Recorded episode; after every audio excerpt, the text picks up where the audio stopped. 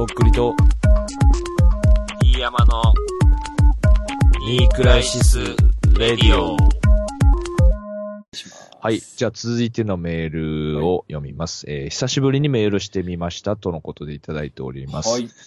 とっくりさん、D 山さん、こんばんは。こんばんはえーファック石松でお、す。久しぶり。久しぶりです。えーだいぶ時間が経ちましたが、お二人とも、えー大とっくりとお疲れ様でしたありが。とうございます。えー大とっくり店での D 山さんがとっくりさんに仕掛けた一連の流れには楽しませていただきました。うんえーしかし私には一つ気になっていることがあります。はい。えー大とっくり店の直前のニクラジで、とっくりさん曰く、D 山さんはその昔、えー暗黒時代があったとか言ってましたよね。はえー勝手にそういう話を公開収録時にするのかなと思っあ。ていました。うんうんえー最近好感度急上昇の D 山さんにとって酷かもしれませんが、うんえーもし可能だったら、ニクラジでその D 山さんの、うん。えー暗黒時代の話を聞きたいです。えーニクラジで不可能でしたら D 山さんのブログを暗黒日記として過去の悪事の懺悔をお願いします。よろしくお願いします。ということで。ありがとうございます。ファックさんいただいております。来てくれたもんね。あの、東京のイベントの時もね。大特区利店の時3回ぐらい来てくれましたもんね。あのー横須賀の方から。すごい時間かかるんですよ、本当に。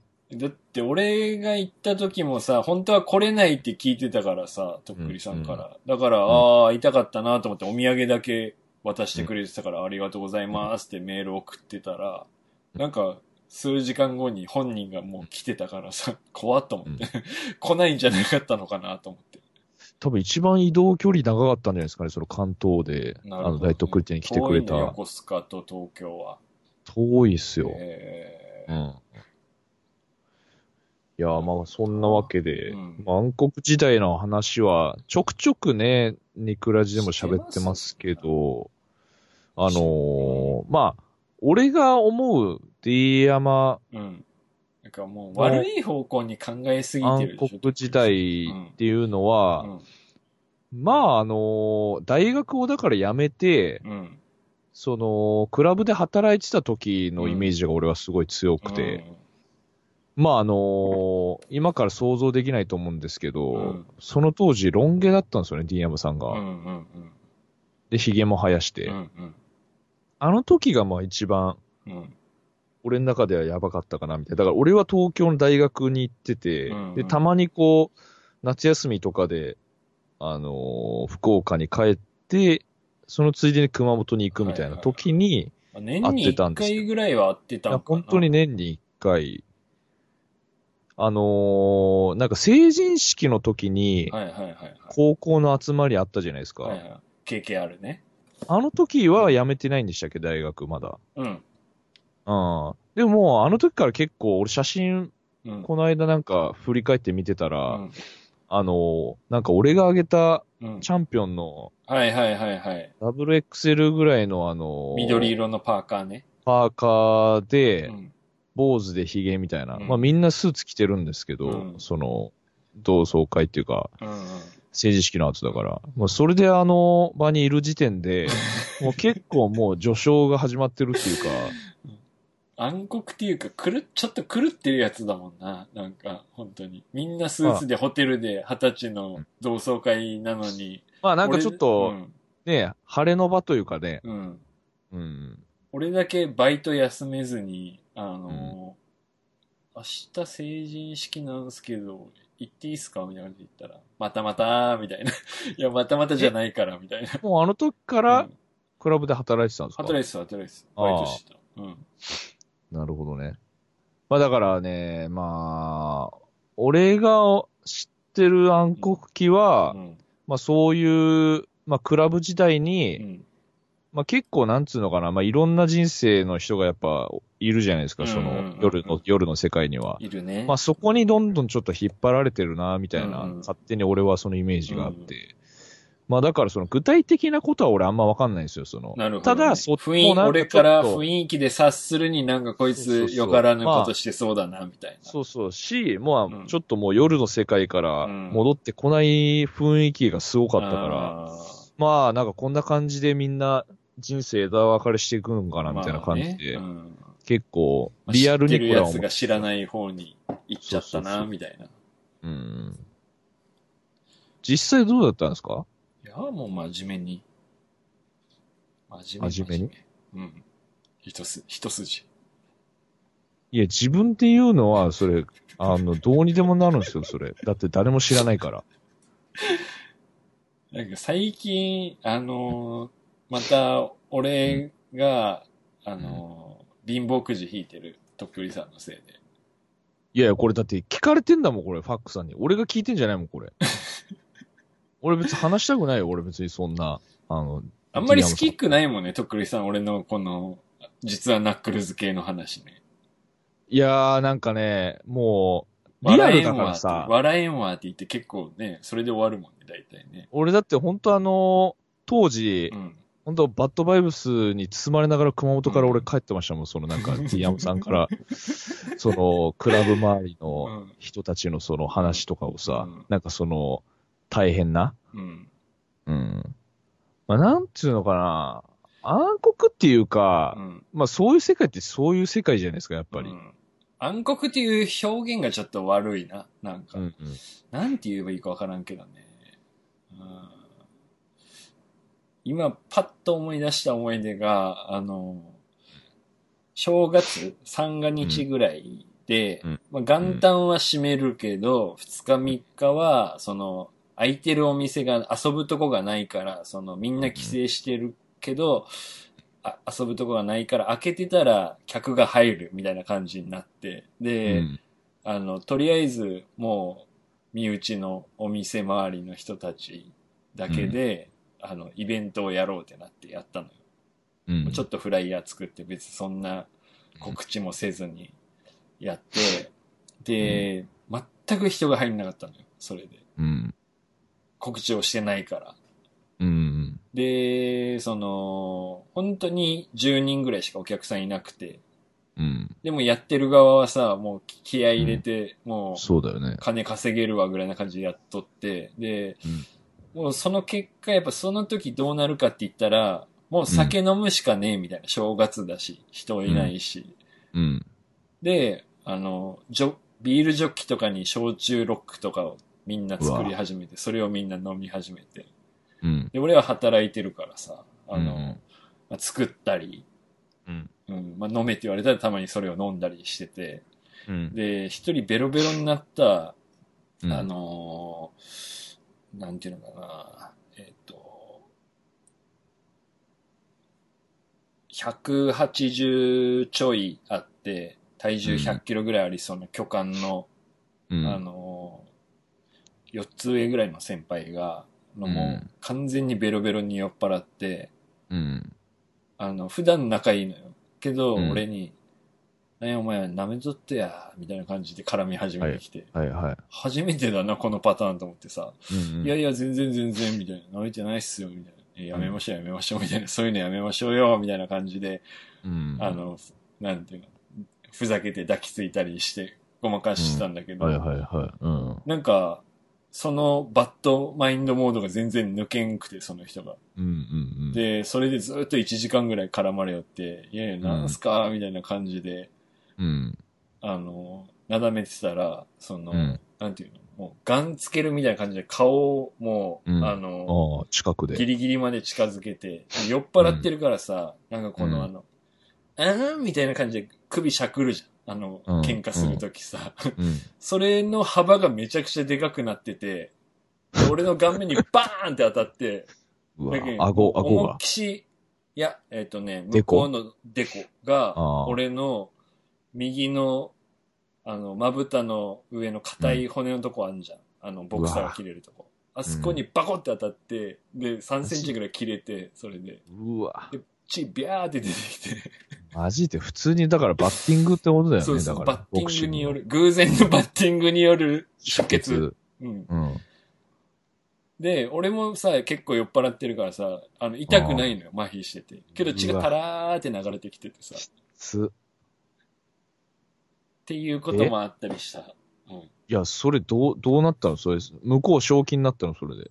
や、で、全然酔っ払っとって、で、最悪だな、それ。さあ、うんその、働いてるお店のオーナーみたいな人も一緒にいて酔っ払っててさ、で、そういう人からしたらさ、あの、うん。自分の後輩が、あの、自分の店の、うん。なんか、スタッフに怪我させてるみたいな感じだからさ、うん。そのオーナーも元気もんみたいな感じだからさ、うん。その先輩に対して、お前何しよってみたいな感じで言って、でうん。俺は、いやいや違います違いますみたいな感じでさ、うん血まみれの俺が二人の喧嘩止めてるみたいな感じになって、うん。っていう三が日とかもあります。暗黒やね。お笑いやん。偶然のバッティングだからさ、そんな。偶然やん。いや偶いや、然濃いやん、それも。濃い。やる気満々じゃん、もう。次の人がさ、いや、マジごめん、D ちゃんごめん、みたいな感じでさ、その、ヘヘッドバットしてきた先輩がさ、あ違う全然それはそれで怖いのよ、だから。全然もう面白かったっすよ、みたいな。いやーいや、だから、うんあのーその辺の対応力が上がってるのも逆に怖かったよね。そう、なんかもう、夜に対応してる DM になってってたか敵、そっ。ち適用できたんだ、お前、みたいな。そうそうそうそうう。ん適応しっかりしてたから、なんかね、もうなんかね、ううんん。ちょっと、ハッピーな方の話。おうお願いします。うん。なんていうの？だから、バーテンというかスタッフみたいな感じでいるからさ、その、あの、まあ、何田舎だし、常連さんみたいなのもいっぱいいて、で、そのお姉さん、飲み屋のお姉さんみたいな人がいて、で、うん。なんか誕生日だからケーキ何人かで買ってきたよって言ってケーキを買ってきてくれたの。ケーキ屋さんのホールのケーキね。うん。で、あの、ろうそく立ててくれて、で、うんふーって吹いて、おめでとうってなって、うん。もう夜の世界あるあるだだろうけど、まあそれを顔面に行くわけよ、ケーキを。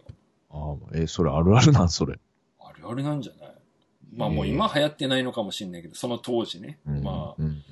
そういうノリで、で、顔面にバーンってぶつけられて、うん、で、俺もそれを、まあもちろん受ける、避けずに。うん。まあ、やめてくださいよとか言いながらもらうパターンのやつね。うん。で、一応誰かが俺のことをさ、後ろで羽交い締めみたいにしてくれて、うん。で、その、なんか、結構元気若い女の子がそのケーキ持って、で、顔面パイみたいな感じで俺に、あの、思いっきりぶつけてくるみたいな。だから、うん。けど、やっぱもうさ、みんな酔っ払ってるからさ、あうんの、もう固める方も女の子だけどもガチガチに俺を逃げれんように固めるし、二人ぐらい。うんで、うん投げる方ももう思いっきりもう顔面いって、うん。痛いとか、がっつりくっつくが面白いからさ、でうん。バーン来て、うん。で、それで生クリームべちゃーってついて、で、うわーってなって、で、うん。もうとか言いながら俺がみんなの顔見たらみんな全員ドン引きしてんのよ。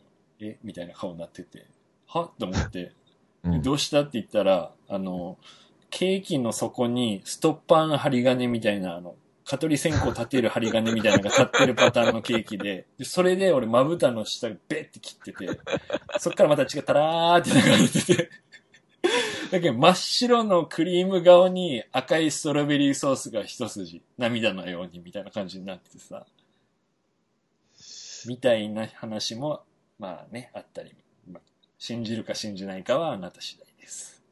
さっきの話といいさ、なんかその痛みがわかるパターンのその話、マジやめてほしいな、本当に。いや、ほんと、ゾッとした。目の下から血出てて鏡見て、これ上だったら目いってんじゃん、と思って。うん。でやってる方も悪気ないじゃん。そんなのが立ってると思わずに買ってるからさ。で、ケーキ屋さんもぶつけると思ってないから、良かれと思って金属のストッパーついや、けてるわけそりゃそうでしょ。それ用じゃねえから。で、俺も、ありがとうございます、みたいな感じで、良かれと思って顔面で逃げずに受け止めてるわけじゃん。誰も悪くなくて。全部がもう最悪な方に行ったってことやな、それ。いや、もうあの、熊本の治安が悪い。本当に。熊本の夜の治安が悪い。いやもう今はもうね、もうおとなしいですよ、みんな。そんみんな、な、そんなみんなもね、子供生まれて親になってるからやっぱ面白いなと思うよ、本当うん。まあだから結局そういう、ディアマさんが今こうなってるのと同じようになってるっていうことですかね。とまあ思っていいんけどやっぱね、り、あの、とっくりさんみたいな感じで我が道を行ってる人もいっぱいいるよ。ということ我が道って。そのままやってるってことその、一般的なこういう俺みたいな家族持って子供生まれてまともにしてますみたいな感じじゃなくて、もうとっくりさんみたいにその修羅の道に行く系の人もおる。やっぱ30、俺と一緒ぐらいの年で、うんあの、未だにバイトとかして、で、まあ自分の好きな格好して、顔にも入れ墨入ってて、みたいな人もいっぱいいる。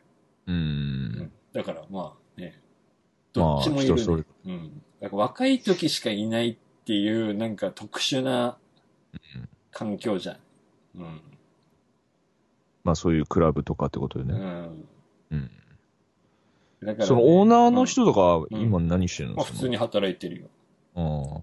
いや、で、あの、なんていうの、街とか歩いてたらさ、その、うんその時の知り合いとかに会うわけよ。うん。で、まあ、名前思い出せんけど、ああ、あの時のあの人だと思って、向こうもなんか気づいて、ああ、みたいな感じになってるけど、うん。なんか、それで、おーって言って、なんかね、二人で会って喋るほどでもないみたいなのがあるねよく。うん。向こうもまあ家族連れてるしとか、こっちもね、家族連れだしみたいになるとなんか、ニコってして終わるみたいな。う。うんん。なんか知ってるな、みたいな顔して、向こうもなんか知ってますよ、みたいな顔するみたいうん。な。一番なんか気まずいやつだよね、その。うんうん。いや、なんかね、俺、その、子供生まれうてん。た後ぐらいだったかな。うん。なんかその、話してて、うん。なんか D 山さんが、うん。あの、もうマジなトーンで、うん。まあまあ、こういう状況になったからこんな感じになれたけど、うん。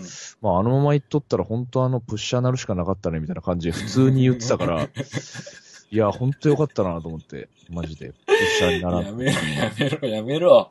いや、本当。俺の好感度下げるのやめいろ、おやいや前。いやいや、違う違う違う。これはでも本当に良かったなっていう話ですよ。うんマジで。だから、そんぐらい、やっぱりその、紙一重っていうかさ、うん。その、まあ正直だから大学ね、その辞めた時にも結構俺はまあショックというかね、うんその、で、辞めてそういう場で働いてたからさ、うん。うん。まあでもそれはね、もうすでにその年ぐらいになってきた時点でもうあんまりね、人にどうこう言えないっていうかさ、まあやっぱそれぞれ行きたいように行くべきだと思ってたしさ、確かにね、から。別に、その、旗から見て、客観的に見て、お前なんか良くない方向に行ってんじゃねえのと思って、まあ、うん。言うのも自由だけど、まあ、そいつにとってはそれが向いてるとかね、そいつの好きな道だったら別に止めることもできんっていうかさ、うん。まさに今のとっくりさんみたいなのってやっぱ人によっちゃ親友だったら止めることかもしれんけど、うん俺からしたらまあ面白い意見やったらいいんじゃないのって感じだからまあ、そうだよね。うん。うんあの時と反対になってるのかもね、とっくりさんと。そうかもしれ。うんん。なんかお前大丈夫や、D 山と思ってたろうし。けどまあ俺は別にね、やましい気持ちもあんまりなく、うんまあ、その時のね、友達とか、まあ、うん音楽聴いてたみたいな経験は、まあ自分にとってはありがたいかなとは思うけど、うん。まあその逆だよね、今ほんととっくりさんは。そうだもうね。ええ年だけん結婚してやれよとか、ね、なんかうん普通に働いたらって、うん。その、将来的なことを考えたら言った方がいいんだろうけど、うん。まあそれよりね、自分のやりたいようにやって、まあ失敗したら失敗したで面白いし、うん。まあうまくいったら面白い、さらにね、自分も面白いだろうけん。やったらって思うけど。そうっすね。今日さっきさ、あの、うん。うん。友達の先生いいんじゃん、俺ら。うん。で、と、久々に会って晩飯食ったの、二人で。うん。その時にまあ、なんていうの？うん。あいつはどっちかというと、まあ、とっくりさんのことを、まあ、心配してるっていうかさ、うん大丈夫なみたいな感じのタイプで、俺はまあ、もうね、好きなようにやって、うん。変な方向に行ってもいいし、うん、やったらいいやんって思うけど、やっぱ、そこでもちょっと多少違うだろうしね。え、で、どういう話したの？まあそういう話をしたってこと？うん、まあまあ、あ、お前の話はあんまりしてないけど、ああ、なるほどね。うんまあ、そういう話にちょっ飯となった。うん。うん。あとはまあ、先生は元気してたの？あのね、やっぱ仕上がってて、この3ヶ月ぐらいで。どういうこと？あのあ、やられてた。エリート学校みたいなのに今年から入ってるからさ、うん、うん。あの、もう、なんか、うん。その、行く末みたいな話をしてたんその学校の。で、まあ、あと何年後ぐらいに自分がもしいたら、みたいな話とかになって、うん。で、まあ、学校を変えようと、あの、頑張ってた。なんか、もう、そっちの方向になってた。あ、頑張ってるってこと、うん。ああ、すごいね。だけどなんか、その、うん。田舎で、あの、うん野球好きで、レギュラーになれたり、なれなかったりぐらいな感じで野球部だった自分が、もういきなり甲子園常連校みたいなのに入れられて、その、能力の差を今、実感してるって言ってた。ああ、もうエリートはもうすごいんだって、本当に。うん。あ、その先生そうそうたち先生のが。中でもね。うん。だからまあね、とっくりさんも多分そんな感じだろうけん、まあ、頑張る、頑張るしかないよね、みたいな。その、うん。まあ、それぞれのね、あのー世界がうん。あるだろうからね。そいつにも言ったけど、その、なんていうの、あの、誰でもいけるわけじゃないじゃん、そこにさ。うん、うん。いろんな運命のいたずらとか、自分のやる気とかないと、そこにたどり着けんし。で、まあ、ねその、いつでも辞めれたじゃん。とっくりさんもだけどさ、あの、うんやっぱ俺そんな器じゃないんで辞めます。引退します。とか、うんお断りしますっていうタイミングがね、あったろうけど、うんやっ、ぱ、ブレーキ踏まずにそこまでは行ってるからね。だからうんまあ、やるしかないんじゃないのと思うけど。うん。確かにね。だから頑張ってますよ。あなたとはちょっと違う方向だけど。いやー、まあでもずっと勉強してるイメージやもんね。その先生になってからの勉強というか。すごいよ。なんか、うん。ここ何ヶ月かで、その、買った本の金額が十何万ぐらいいってるってさ。真面目やな、ほんと。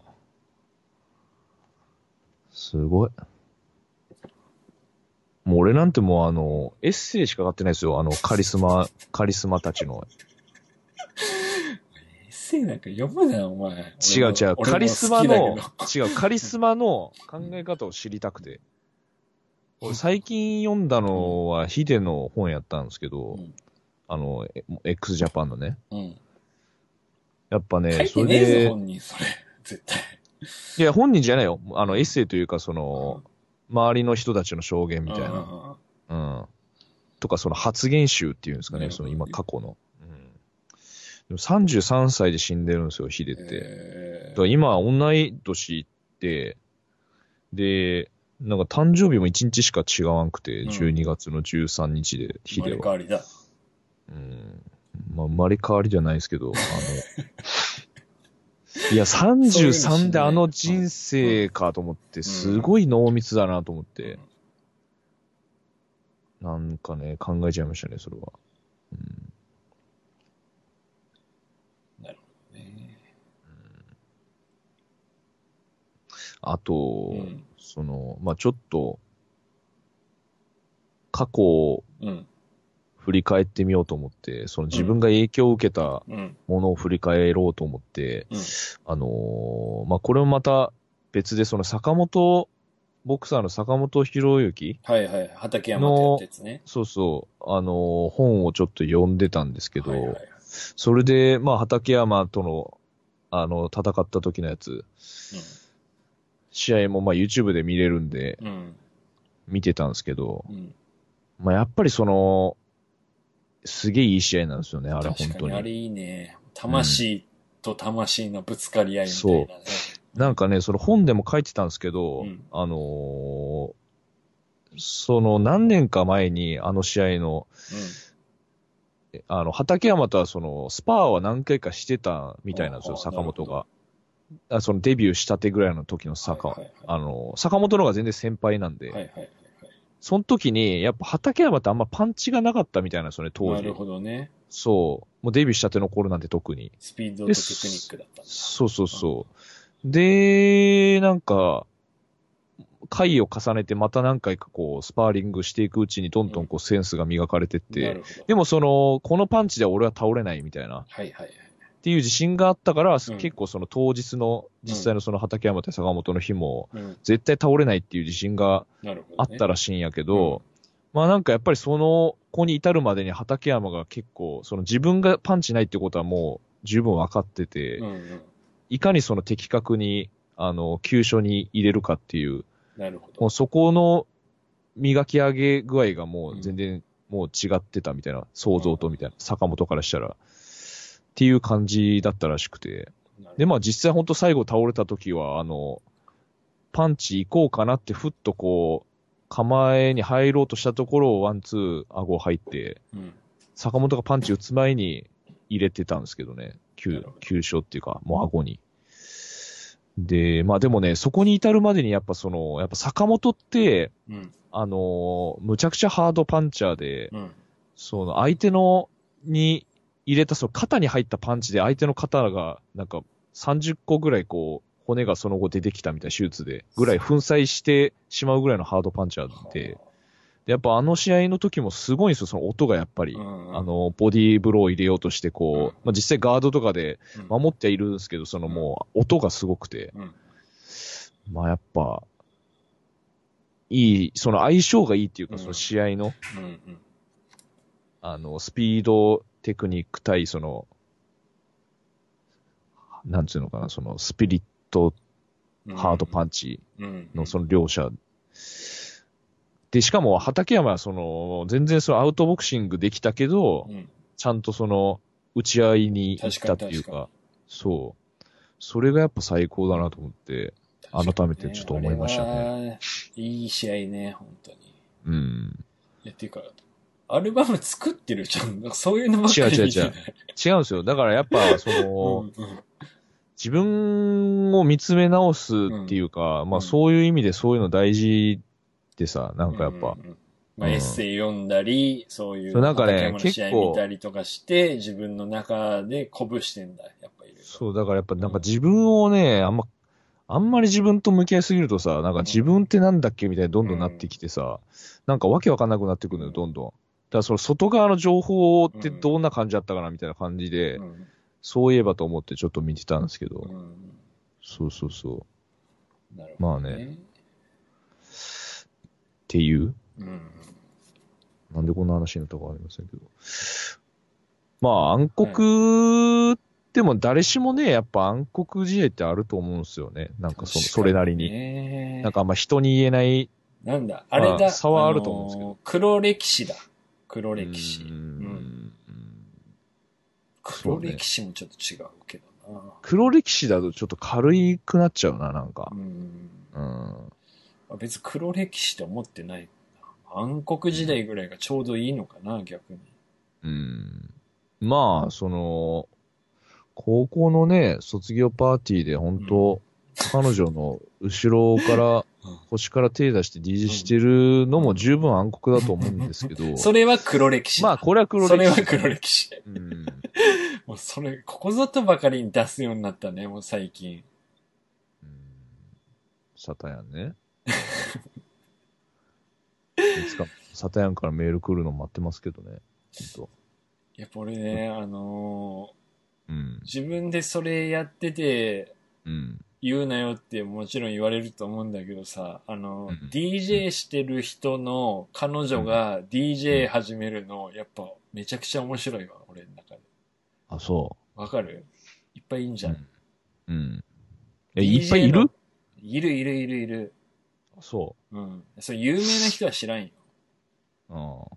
DJ の彼女が DJ するのやっぱね、めちゃくちゃおもろいわ、なんか。それで何結構見てきたの？その実際に登板する機それとも趣味のレベルで終わってんの？それは。彼女は。あ、いやいや、もう普通にちゃんとクラブとかで、その彼氏のあパーティーとかで回したりとか。へえ。まあ、その、結構差があるけど、あの、うんまあ、ちゃんと彼氏から教えてもらってんだろうなと思って、まあ、卒内とか、うん。感じだけど、でもなんかあの、その感覚がわかんないっていうかさ、ああ。だから、とっくりさんが彼女、まあ、今の彼女じゃなくてもいいけど、彼女と付き合って、あの、その子にラップを教えるかっていう話。いや、教えないね。でしょ？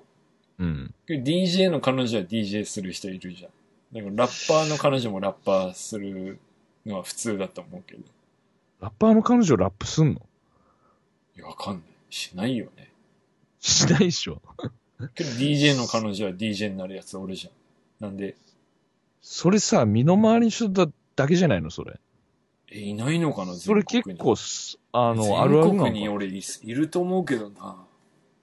いや、それなんかもう、現場に出てくるレベルまで成長するって結構じゃない？それ。いやけども田舎なんかさ、もう身内だけでやってるようなパーティー一般だからさ、そこでやればもう DJ じあ、じゃあ結構いるもんなのかな？ゃん。いるっしょ。絶対いると思うわ。まあじゃあその DJ の影響で DJ を始めた人を知ってるという人はあの、メールお願いします。はい。お願いします。アドレスいいっすか？バレた。言わんどこうかなと思ったけど。いや、頼みます。それはニークライスラジオアットマーク Gmail.com KNEECRISISRADIO アットマーク GMAIL.com までよろしくお願いします。お願いします。はい。はい。暗黒時代の話聞きたい人おるっていうか、あの、ファックさんの手紙思い出したけど。わからん。もっと面白い暗黒時代を想像してたんじゃない？その、流血とかじゃない。うん。うん。なんかじゃあ考えとくね。まあけどないな、あんまそんな面白い話。まあ、聞きたい？普通に、とっくりさん的に。あんまいや好き、じゃ俺ないし。はもう、うん俺、はもうあんま思い出したくないっていうか、その、このそ頃ん、なに。うん。うんあの、熊本の夜のイメージというか、その、うん。T 山さんがいた時の。まあだってうん、言ったらさ、うん。うん。まあ、あのーありますもんね、本当に。で暗黒っていうか。ある？暗暗黒があるってこと？熊本に。いやいやいや、あうの、D 山さんの。あ、俺に？うん。まあ多分わ、本人は忘れてないと思いますけど。え、どういうこと？あ、いろいろ？暗黒エピいや、ソードが？一。番、うん一番のやつ。一番の暗黒？うん。うーん。まあ、とっくりさんが一番って言ってるのはなんとなく想像つくけど。うん。うん。まあ、別に俺そこまでランキングそれ高くないんだけど。あそうなんうん、まあそっか、別に本人のあれじゃないもんね、それは。うん、確かに。まあ、でも、ケーキぐらいでいいんじゃないですか、その。うん。うん。ちゃんと選ぶよ。もう34だから。あるよ、いろいろ。先輩に一日、なんかさ、あの、その俺のバイトと関係ないところで、ちょっと俺ガールズバー開くから、あの、お前いろいろ酒とか作れんだろみたいな。メニューとか作るの手伝ってくれよって言われて、うんオープニングの手伝いをしてる時に、なんか、うん。その先輩がちょっと友達ん家寄るわって言って寄った、その友達ん家の床に銀紙がいっぱい落ちてたとか、そういう話もいっぱいあるけど、そういうのはも。そういう話をね、本当俺聞きたくねえんだ、本当に。ケーキにしといて。うん。いや、なんかね、まあやっぱ、いろいろありますよ、そら。うん。あの、程度のうん差、暗黒の。まあまあ、人それぞれあると。うん。一回ほんと人が目の前で、あの、KO される瞬間を見た。ああ。まあでもそれもあるかもな。まあなんか、うんあのーさっきのその DJ の影響で DJ 始めたうん。彼女を知ってる人募集しましたけど、まうんあその、なんだろうな。面白暗黒、面白暗黒って 面白暗黒エピソードは。面白暗黒の係。面白、そうそう、面白暗黒の。まあやっぱここうん。だけという、あの、ことで、まあ、ちょっといつもより勇気を出して、うんあの、暗黒エピソードを送ってみてはいかがでしょうか。まあね、匿名希望だったり、ね。匿名でうん。大丈夫なんで、うん。あのお話してほしくないところは話さないんで、まあね、夏もね、だんだん秋に移行していくといが喜うこと。で。ぶぞ。暗黒エピソード。僕エピソード、そうですね。まあ、いろいろあると思いますんで、えー、よろしくお願いします。はい。お待ち、それもお待ちお待ちしております。し、まあ、その普通歌、えお悩み相談も引き続きーえねー、随時募集しております。乗らないお悩み相談の係で、我々がはい。聞く、聞く相談、聞く相談係ですね。まあ、最終的には、あの、もうヒーリングしていく形になっていきますので、あの、ディアムさんが来てくれたら、あの、紹介するし。てか、多分全国にいっぱいあるところ紹介するし。手をかざして、うん。えー、直していきますので、あれやったら俺の母ちゃんにしてもらうし。ぜひ。わかりました。うん。はい。というわけで、じゃあ、今週はこの辺ではい。終わりにしましょうか。ありがとうございました。はい。えー、まあ、あの、寒暖というかね、クーラー病、うん。気をつけて、モバスポモバイルスポット。はもう前に配信できるかわかんないからね。そうですね。まあ、そうですね。九州だけにか限らず、皆さん。だって冒頭でもね、あの、お伝えしましたけれども、うんもう一回改めて、とりあえずもうえー佐賀、佐賀方面に来てくれたら。8月25日日曜日、えー昼の12時から20時まで、うん。えー佐賀県唐津市、えーと、浜崎海水浴場、えー、あとグリーンビーチハウスというところで、えーモバイルスポット開催されますので、うん。えーぜひ遊びに来てください。お願いします。よろしくお願いします。ディアムさんも、えー来る。予定でございますライブ DJ をしにはい。来ますんで、皆さん遊びましょまあね、夏休み最後の人もいるかもしれないし、夏休み終わってる人もいるかもしれないんですけども、精一杯う。はい。楽しみましょう。はい。はい。というわけで、じゃあまた次回お会いしましょう。どうもとっくりでした。どうも、ディアマでした。バイバイ。バイバイ。